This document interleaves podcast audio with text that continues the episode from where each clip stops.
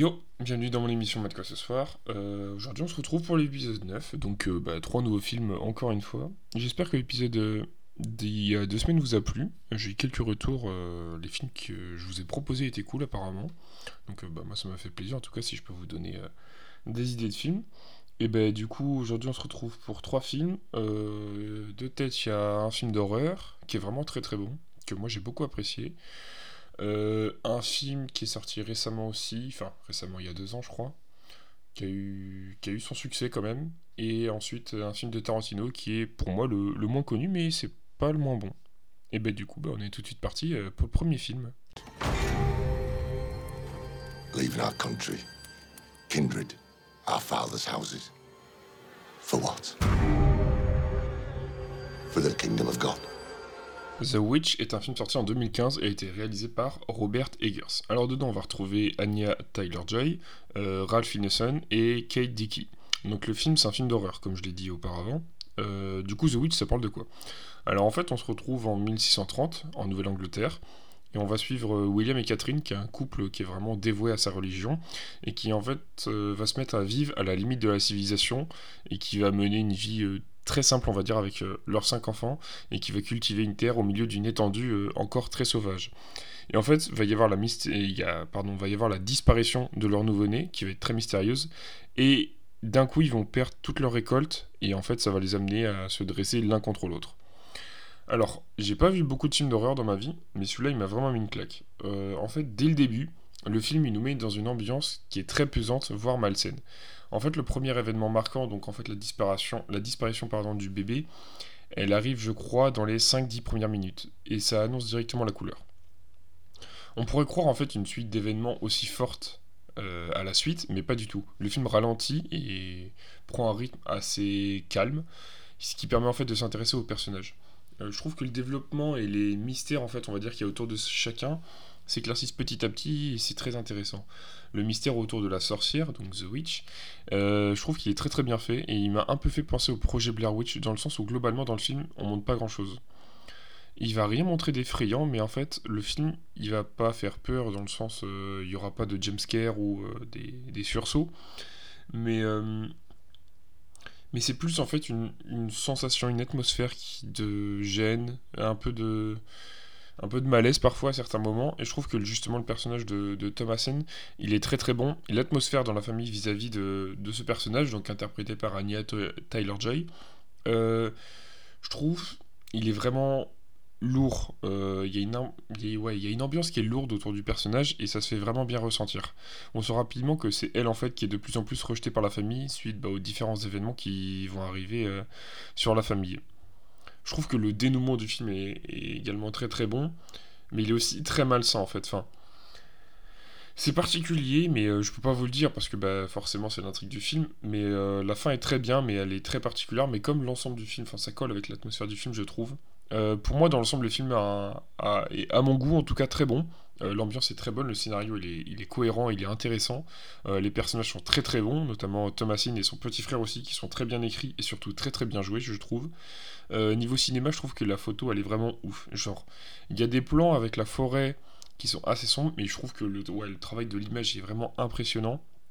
On peut voir des plans superbes, et ouais, c'est pour ça que je trouve que l'image est vraiment spéciale et colle vraiment aussi à l'ambiance du film. Pour moi, tout ce qui est musique et effets sonores, même s'ils sont pas très forts, ça joue un rôle justement dans l'ambiance liée au film. Ça va toujours être des bruits en fond, des musiques en fond, mais ça va rester dans une ambiance euh, un peu particulière, et moi j'ai vraiment accroché.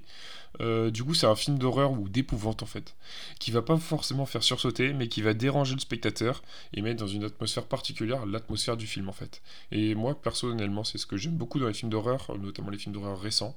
Euh, Il y a plein de films que, genre Annabelle et tout, moi je vais pas regarder parce que je sais que ça va pas me plaire. Mais des films comme ça, où ça va être du travail autour de l'ambiance, de l'atmosphère du film, moi je trouve que c'est beaucoup plus intéressant et ça marche beaucoup plus. Et ben du coup, euh, maintenant je vais vous parler des, des propositions. Alors le réalisateur euh, Robert Eggers, euh, c'est le réalisateur qui a réalisé The Lighthouse, donc un film que j'ai vu très récemment, qui m'a mis une grosse claque aussi, avec Robert Pattinson et Robert Pattinson pardon et Willem Dafoe. J'en parlerai forcément dans un épisode parce que bah, je viens de le voir. Ensuite, on a Anya Taylor-Joy, donc qui est on va dire l'étoile montante du cinéma, dans le sens où ben, elle commence à avoir de grands rôles. Elle a joué dans Split, elle a joué dans The Queen's Gambit, donc la série euh, Le jeu de la dame, je crois. Euh, elle joue aussi dans Les Nouveaux Mutants, qui est un film euh, qui commence. Enfin, qui devait sortir il y a deux ans, je crois, mais avec le Covid, c'était retardé. J'ai vu qu'elle a fait des apparitions aussi dans Peaky Blinders, donc je pense que tout le monde connaît la série. Et elle va jouer dans Last Night in Soho, réalisé par Edgar Wright. Ensuite, on a euh, Ralph Ineson, euh, qui lui joue dans Ready Player One. Il joue aussi dans Harry Potter, les reliques de la mort. Euh, il joue dans quoi d'autre? Ah si, il joue dans Tchernobyl, la série que je conseille forcément, qui est une excellente série. après, il va jouer dans The Boy et The Green Knight, qui va, qui va bientôt sortir. D'ailleurs, l'autre actrice que j'ai montré, donc Kate Dickey, elle va aussi jouer dans The Green Knight avec Dev Patel, celui qui a joué dans Slumdog Millionnaire, il me semble. Elle a joué aussi dans euh, Prometheus. Du coup, bah, pour ce film, euh, c'est fini pour moi, et ben je, vais vous, je vais tout de suite vous parler du prochain film. It's time to burn some books. You're growing up too fast. Ten-year-olds shouldn't be celebrating war and talking politics. Jojo Rabbit est un film sorti en 2019, donc il a été réalisé par Taiki Waititi, et dedans on va retrouver Taiki Waititi, qui joue dans ses propres films, Scarlett Johansson, Roman Griffin Davis et Thomasin McKenzie. Donc le film, c'est une comédie dramatique pour moi. Mais du coup, Jojo Rabbit, ça parle de quoi?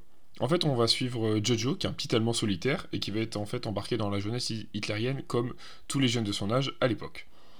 Et en fait, sa vision du monde va être mise à l'épreuve quand en fait il va découvrir que sa mère cache une fille juive dans leur grenier. Sachant que Jojo est un personnage qui va être à fond dans le nationalisme, quitte à être aveugle, on va dire, dans l'idée à certains moments.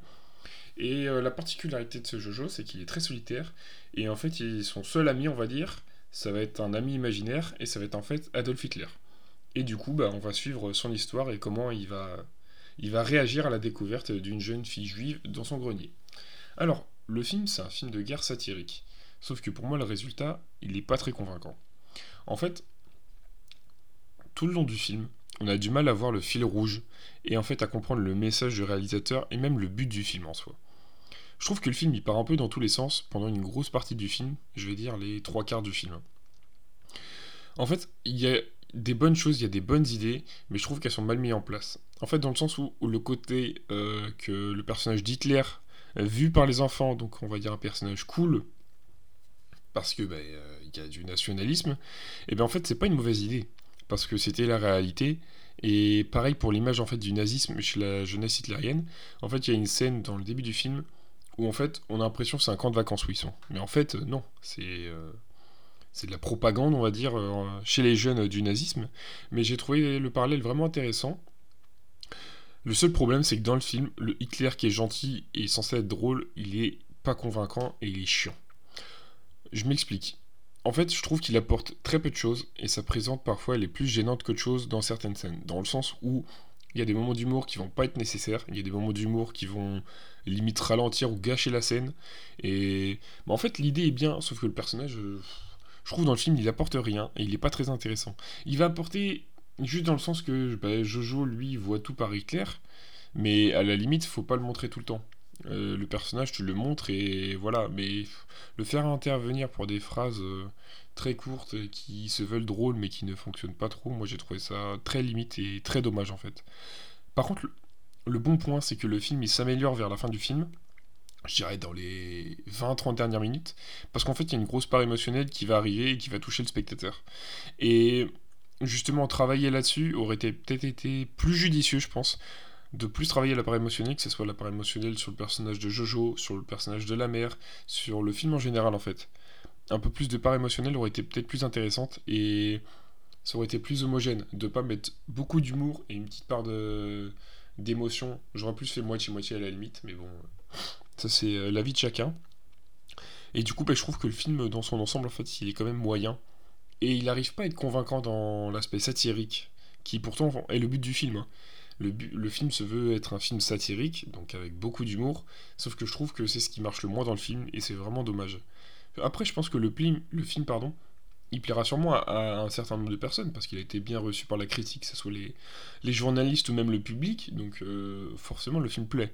Mais je pense qu'il faut plus être sensible à cette méthode d'humour de la satire, et pas s'attendre à un film... Euh, qui se veut un peu émouvant, qui pour moi aurait été plus intéressant.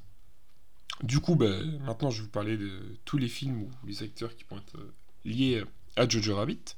Alors du coup, le réalisateur et acteur Taiki Waititi, euh, c'est celui qui a réalisé Thor Ragnarok. Il va aussi réaliser le prochain Thor. Et euh, il a réalisé Vampire en toute intimité, qu'il a réalisé avec un autre réalisateur néo-zélandais, il me semble, parce que Taiki Waititi est néo-zélandais si je me trompe pas. Et euh, donc ça c'est les films que qu'il a fait. Thor Ragnarok, ouais, j'avais bien aimé. Enfin c'est un bon film on va dire. Ensuite dedans on retrouve Scarlett Johansson, donc je vous ai déjà présenté que je pense tout le monde connaît. Euh, donc elle joue dans énormément de films Marvel, notamment Black Widow qui sort cet été. Ensuite elle joue aussi dans Lucie de Luc Besson. Euh, Story, donc, qui est le film que je vous ai présenté dans l'un des premiers épisodes de l'émission. Très bon film avec Adam Driver, réalisé par euh, Noah Baumbach, il me semble. Et ouais, franchement, regardez ce film. À la limite, regardez l'épisode. Hein. ça peut être aussi bien pour vous présenter le film et voir si ça peut vous plaire. Euh, et en fait, les deux autres films que j'ai notés, c'est Ghost in the Shell et Lost in Translation, qui est très compliqué à dire. Et euh, du coup, ce film, réalisé par Sofia Coppola, la fille de Francis Ford Coppola, il faut que je le vois parce qu'apparemment il est très bon et il a l'air très bon. Donc je vais le regarder bientôt, je pense. Et bah, je vous dirai en fait dans un prochain épisode. Euh, je vous le présenterai, je pense. Ensuite, on va retrouver Roman Griffin Davis, donc qui interprète euh, le personnage de Jojo Rabbit. Euh, lui, il va jouer dans Silent Night, Silent Night, pardon, qui est un film qui va sortir, je sais pas dans quelle année, je crois c'est cette année ou l'année prochaine, donc avec Lily Rose Depp, Keira Knightley, et qui va être réalisé en fait par la mère de, de Roman Griffin Davis. il me semble que son père est aussi réalisateur, donc toute la famille baigne dans le cinéma, on va dire.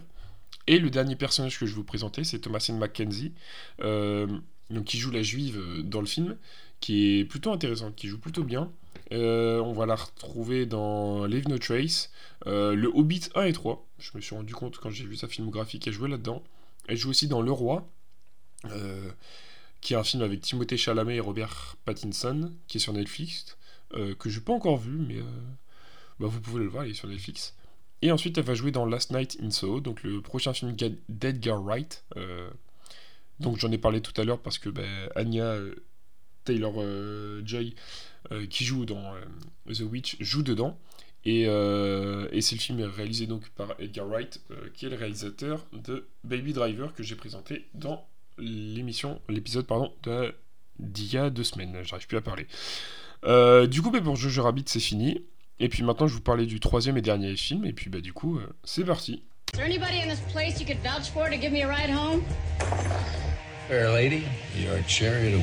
Boulevard de la mort est un film sorti en 2007, réalisé par Quentin Tarantino. Dedans, on va retrouver Kurt Russell, Zoé Bell, euh, Marie-Elizabeth Winstead et Ellie Ross. Donc c'est un film qui va être à la fois un drame, une comédie et un thriller. Boulevard de la mort, ça parle de quoi? En fait, on va suivre un cascadeur qui a le visage balafré et qui est un peu inquiétant, qui va en fait euh, essayer d'aborder des filles, de les suivre.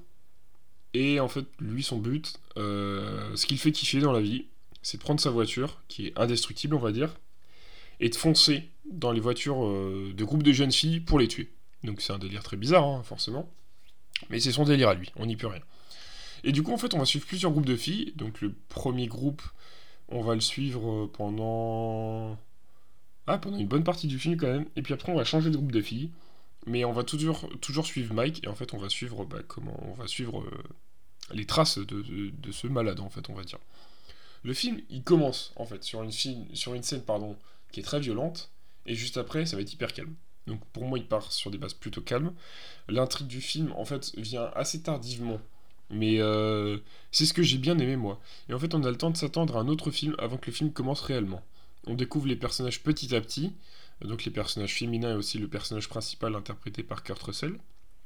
Et je trouve que il y a un développement autour, de chacun d'entre eux qui est plutôt bon. On a le temps en fait de découvrir chaque personnage, savoir un peu son histoire, son caractère et tout. Et ça, j'ai trouvé ça bien. Ça va créer en fait des liens entre chaque, personnage en fait, euh, donc qui va être dû aux rencontres. Et justement, s'ensuit le développement en profondeur du personnage principal et de l'intrigue. Les scènes d'action dans ce film sont très très bien faites. Elles sont plutôt impressionnantes et la manière dont c'est filmé, la manière dont c'est ordonné, on va dire, j'ai beaucoup aimé. Euh, il y, a une montée en tension pardon, vers la fin, et d'ailleurs la fin du film, c'est quelque chose qui n'est pas du tout prévisible pour moi. Euh, la fin change totalement. Et euh, moi, c'est vraiment ce que j'ai trouvé top, parce que la fin, elle est vraiment folle. Elle est... Elle est un peu... Elle est un peu, genre, décalée par rapport au film. Mais je trouve que c'est vraiment intéressant d'avoir tenté ça. Que bah, c'est pas un coup de poker non plus, mais fallait le tenter. C'est une bonne idée. Et moi, j'ai beaucoup aimé. Le film, en général, moi, je l'ai trouvé plutôt bon. Hein. Euh, ça change un peu des... Enfin, ça change pas des films habituels de Tarantino. Il y a des codes qu'on retrouve que ce soit dans la musique, euh, bah, dans majoritairement des scènes de violence quand même. Et je trouve ça vachement intéressant justement que sur d'autres aspects du film, il a beaucoup changé. Euh, et voilà, pardon, je me suis un peu écarté. Du coup, bah, maintenant je vais vous proposer des... les films du réalisateur et euh, les films des acteurs. Donc, Quentin Tarantino, on va le retrouver dans Kill Bill. Euh, Django, Inglourious Bastard, Pulp Fiction, Once Upon a Time in Hollywood, je vous les présente à chaque fois. Ensuite, on va aussi retrouver euh, Kurt Russell qui joue dans Les 8 salopards donc, de Quentin Tarantino. Il joue aussi dans The Thing de John Carpenter. Euh, il joue dans Les Gardiens de la Galaxie aussi, le 2 il me semble. Et il va jouer aussi dans New York 1997. Euh, Zoé Bell, on va la retrouver aussi dans Les 8 salopards et dans Django. La particularité de cette actrice, c'est qu'en fait, de base, c'est une cascadeuse. Et en fait, on le voit sur certaines scènes dans le film, pardon, notamment des scènes un peu de, combat, on va dire.